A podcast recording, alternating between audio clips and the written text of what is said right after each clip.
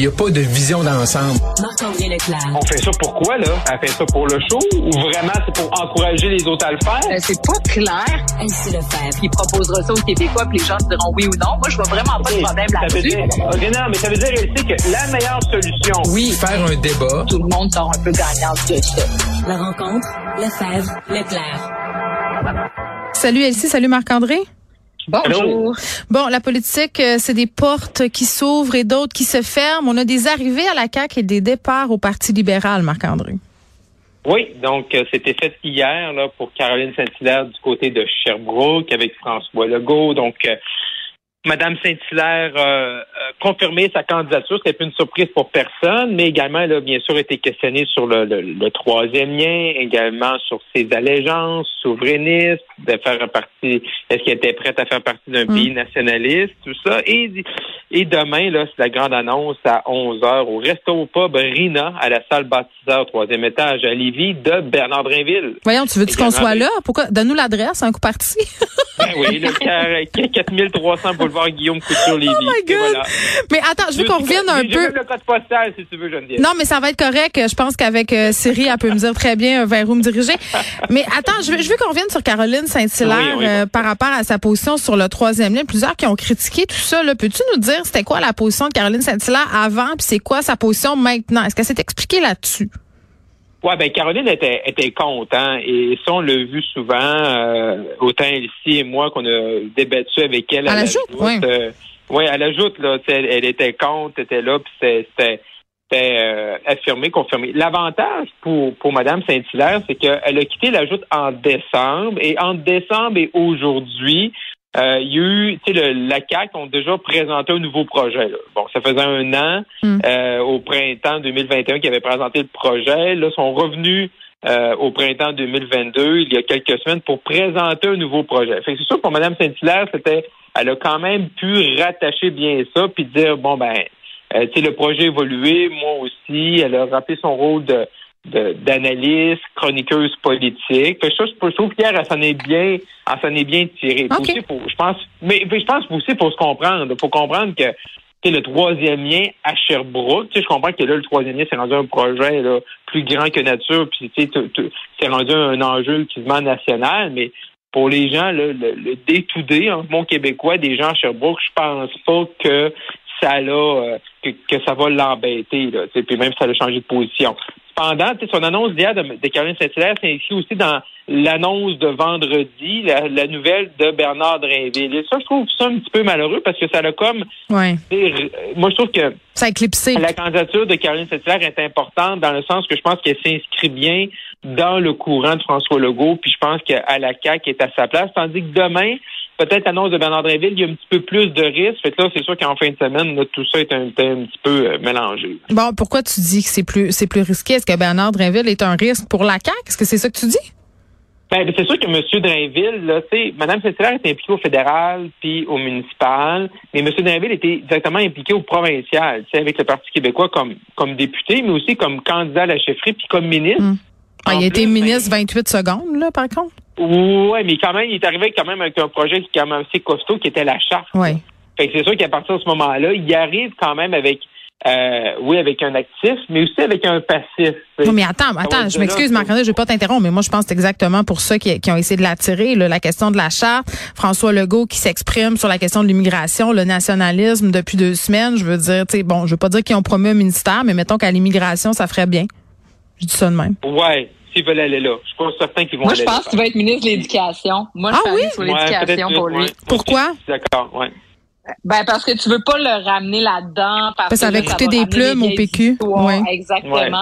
Puis éducation, je pense qu'on a besoin de quelqu'un de fort. C'est une priorité de François Legault. Mm. Il y en a qui ont parlé des transports, de l'environnement, mais moi, je sais pas pourquoi, mais je, je, je miserais Mm. sur l'éducation. Ben, surtout que Robert, j'ai pas au sommet de sa popularité, on va dire ça. Ben, c'est ça, c'est ça. En même temps, tu sais, les nominations au Conseil des ministres, c'est souvent un jeu de domino. Puis bon, tu essaies de faire entrer là, des, des vis dans des euh, dans des tarots. Là, Ouais, donc, puis tu dis pas tu vas donné, avoir fois- tel ministère, là. Tu sais, tu dis t'as Non. des chances. Tu sais, c'est pas Parce que ouais. des fois, il s'agit qu'une personne, à la fin, ça fonctionne plus, que tu es obligé de revoir toutes les cartes, Ouais, de ça. revoir les positions de tout le monde. Donc, euh, ça peut ça peut changer. Mais moi, je voulais juste dire une affaire sur l'arrivée de Drainville et euh, de, de Caroline Saint-Hilaire, c'est que Tu sais, puis les positionnements par rapport à, leur position sur la souveraineté du Québec, puis au troisième lien notamment. Je comprends pas pourquoi, tu sais, d'autant plus que la CAQ, c'est la coalition Avenir Québec. Donc, pourquoi on peut pas accepter que des personnes aient des positions différentes, puis qu'on les force à faire des espèces de contorsions mentales, puis de, de mm-hmm. on rentre la pâte à dents dans le tube. à un moment donné, je trouve que c'est prendre un peu les gens pour euh, ben, je sais pas. Je trouve que ça ajoute au cynisme. Tu sais, puis bon, le troisième lien, euh, on peut bien que le gouvernement soit pour ça, mais est-ce que ça dérange s'il y a une personne qui, lui, ben, tu sais, moins convaincu, mm. puis comme le dit. Non, mais je trouve ça intéressant ben, ce que tu dis. non, mais c'est vrai ben, qu'on oublie le mot coalition. Je trouve, je trouve que c'est une belle nuance qu'elle t'apporte. Ben c'est ça. Puis même dans tous les partis, à un moment donné, c'est impossible que 50 personnes aient absolument les mêmes idées sur ah tous les projets. C'est sûr qu'après ça, tu as la, le, le, comment t'appelles ça, le au Conseil des ministres de la solidarité ministérielle, où là, quand il y a une décision qui est prise, tout le monde se rallie, puis bon, c'est la position du gouvernement. Mais bon, tu sais, à un moment donné, on peut euh, constater. Mais le problème, c'est que si il y en a un qui dit moi je suis pas d'accord, ben là c'est plate, mais là les journalistes puis tout le monde va essayer puis les oppositions, puis comment ça vous êtes pas d'accord, puis il y a bisbé dans le parti, mm-hmm. puis bon, c'est pour ça que c'est plus facile de dire tout le monde est d'accord. Puis que, mais y a, je trouve qu'il y a de quoi comme société dans lequel on devrait comme peut-être évoluer là. Ben, les gens sont pas unidimensionnels. Ça, non, c'est ça, mais c'est un excellent point. C'est un excellent point. Et, pour moi, là, un parti politique, là, j'ai tout le temps vu ça comme une espèce d'autobus scolaire, là, ou un autobus là, de euh, voyageurs. Là. Tu pars d'un point A, il y a un point Z. Ok, tu sais où est-ce que tu t'en vas. Des fois, toi, comme personne qui est dans l'autobus, là, tu le détour au point au point D, là, tu le ferais pas, là. Mais ton parti politique, il le fait, lui. Mais tu restes dans l'autobus pareil, là.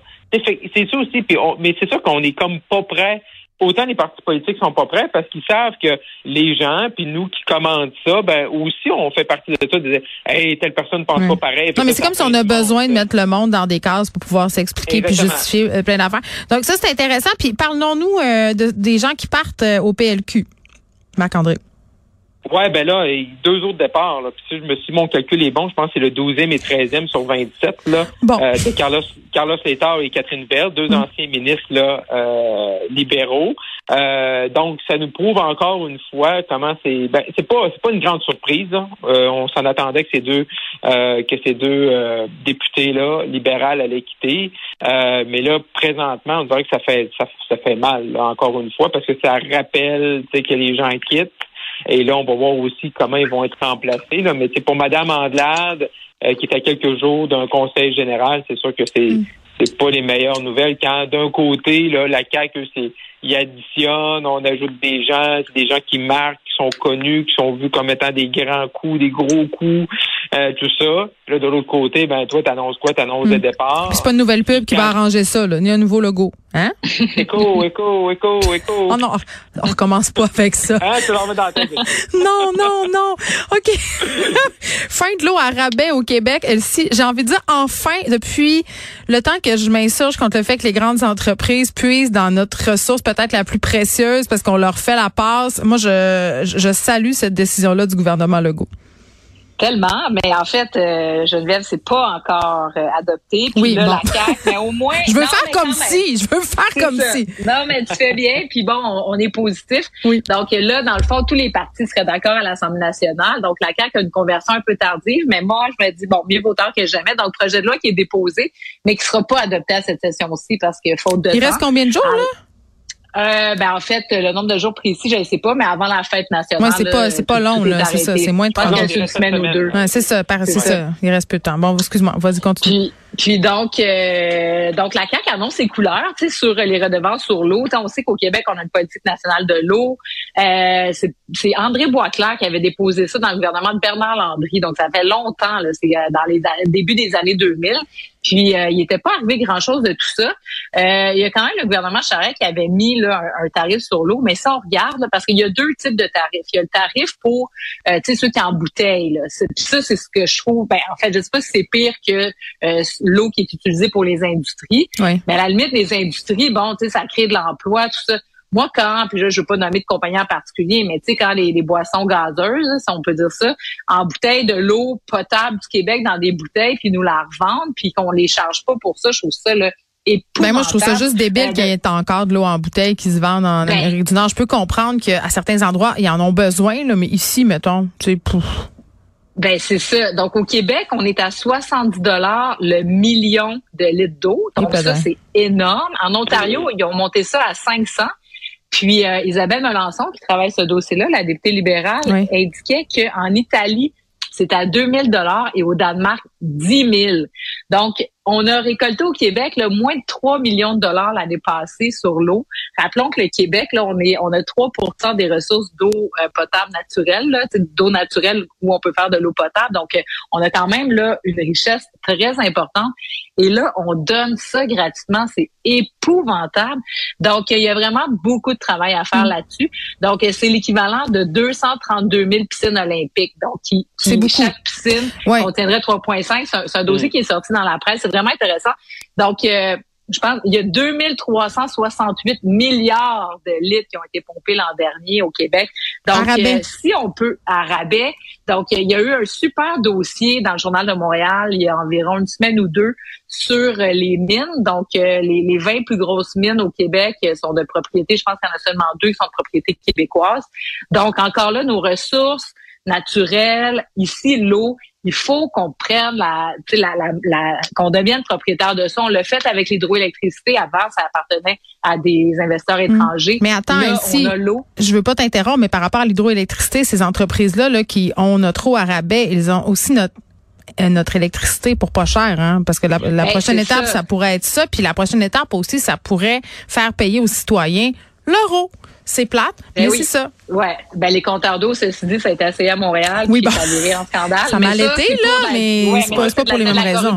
Exactement. C'est ça, exactement. Mais tu as parfaitement raison de le rappeler parce que pas tes papiers minières, aluminerie, industrie alimentaire, ça, il y a un autre tarif qui est vraiment dérisoire à 3,71 dollars pour euh, le million de litres. Donc, euh, euh, il y a une réflexion à avoir là-dessus. Mm. En tout cas, au moins pour l'eau embouteillée, là, ça va, tu sais, je veux dire, c'est épouvantable. Bon, il y a des gens qui Donc, réclament euh, un parti, ça, un, un- les partis d'opposition qui réclament un débat seulement sur la crise climatique. Moi, je pense qu'on est rendu là.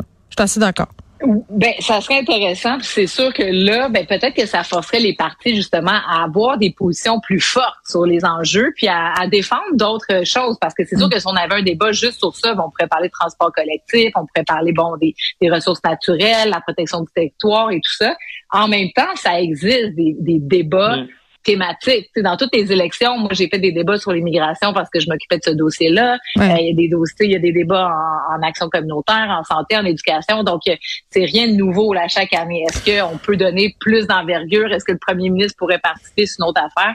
Mais Ben, euh, moi, j'aimerais ça, en tout cas, j'aimerais ça l'entendre parce que ce sera un des sujets de l'émission un peu plus tard sur le fait qu'en ce moment, on est en train de briser des promesses qu'on a fait sur l'émission des gaz à effet de serre sur les grands chantiers puis qu'on va offrir des compensations au lieu d'avoir des, des chantiers qui sont un peu plus carboneux. Et ça, je trouve ça épouvantable aussi. Euh, Mm. Marc-André, c'est la fin, la Oui. fin de la vente des cartes de membres du Parti conservateur. Ils, ils cognent plus aux portes avec leurs petites cartes. Non, c'est fini. Depuis vendredi euh, soir 11h59, 59, c'est terminé. Fait qu'on rentre dans une grande phase là un peu spéciale de dire que là tu peux plus tu peux plus vendre des cartes de membres, mais le vote est les gens vont voter à partir de la fin juillet début août par la poste. Après ça pour les résultats le 10 septembre. Mais là c'est sûr que depuis vendredi là c'est la guerre des chiffres. là. Et là, chaque campagne nous dit un peu qu'est-ce qu'ils ont, qu'est-ce qu'ils nous, ils nous spin en bon québécois. Oui, c'est nous dire qu'est-ce qu'ils ont vendu. Et là, ça a commencé vendredi matin avec euh, Patrick Brown, euh, candidat là, de l'Ontario, nous dit lui 150 000. Fait que là, c'est un, c'est un, c'est un bon. la- la- Mais c'est la- un la- bon c'est- chiffre, ça. Moi, je connais pas ça, les cartes de parti. Ben, c'est pas pire. Il y en a combien au total? 200. Ben, c'est ça, c'est ça. Mais là, j'arrive là. Là, la dernière fois, il y avait 270 000 membres. Fait que là, on le sait pas. Mais tout le monde dit qu'elle allait avoir 500 000, 600 000 membres. Mais là, les chiffres, le parti est en train de les comptabiliser. Parce que ça, ça arrive par la poste, ça arrive par Internet. Fait qu'on ne sait pas. Là, après ça, Jean Charest, lui, il nous dit pas son nombre de chiffres, il nous dit qu'il y a assez points. Parce que, tu sais, tout l'espoir de 100 points par comté pour gagner. Mais là, moi, je me dis, comment Charest peut nous, Jean Charest peut nous dire ça? qu'il y a assez de points pour gagner quand on n'a pas le nombre de, membres par comté. Là, ça, c'est un autre spin. Et là, samedi matin, 9h, 9h30, la campagne de, de, de Pierre Poliev nous sort 312 000 membres. Et peut-être. Et pareil. Et là, eux, ce qu'ils demandent en plus, fait que là, on peut dire, bon, c'est-tu vrai, c'est-tu pas vrai, mais eux, ce qu'ils demandent en plus, c'est qu'ils disent, chaque candidats, ils ont son site Internet à travers lequel ils vendent des cartes de membres.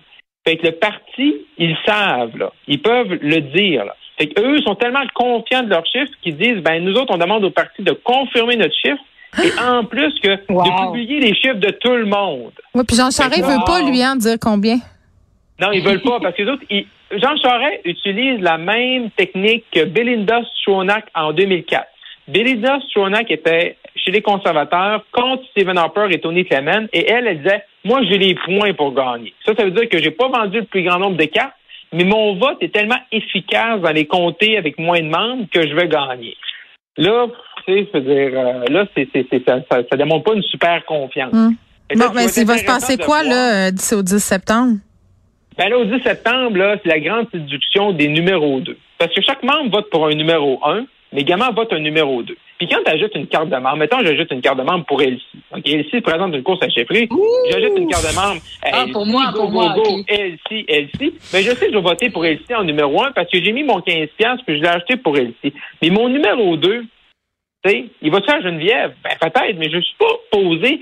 Tu sais, mon deuxième choix, je me suis pas posé la question. fait que là, c'est dans cette grande séduction-là qu'on se présente présentement. Parce que tu, tu vas être capable de chercher les choix, les deuxièmes choix des autres. Mais les gens ne sont pas fait beaucoup, tu sais, d'idées à savoir, tu sais, souvent, ils ont, ils ont un préféré, de cœur ou de raison. Fait que là, c'est comment tu convaincs les autres d'aller ramasser leur deuxième choix. Fait que c'est là-dedans qu'on rentre présentement. Très en bien. plein été. C'est un peu spécial. Oui, je vous dis à demain. À, demain. OK, bye bye.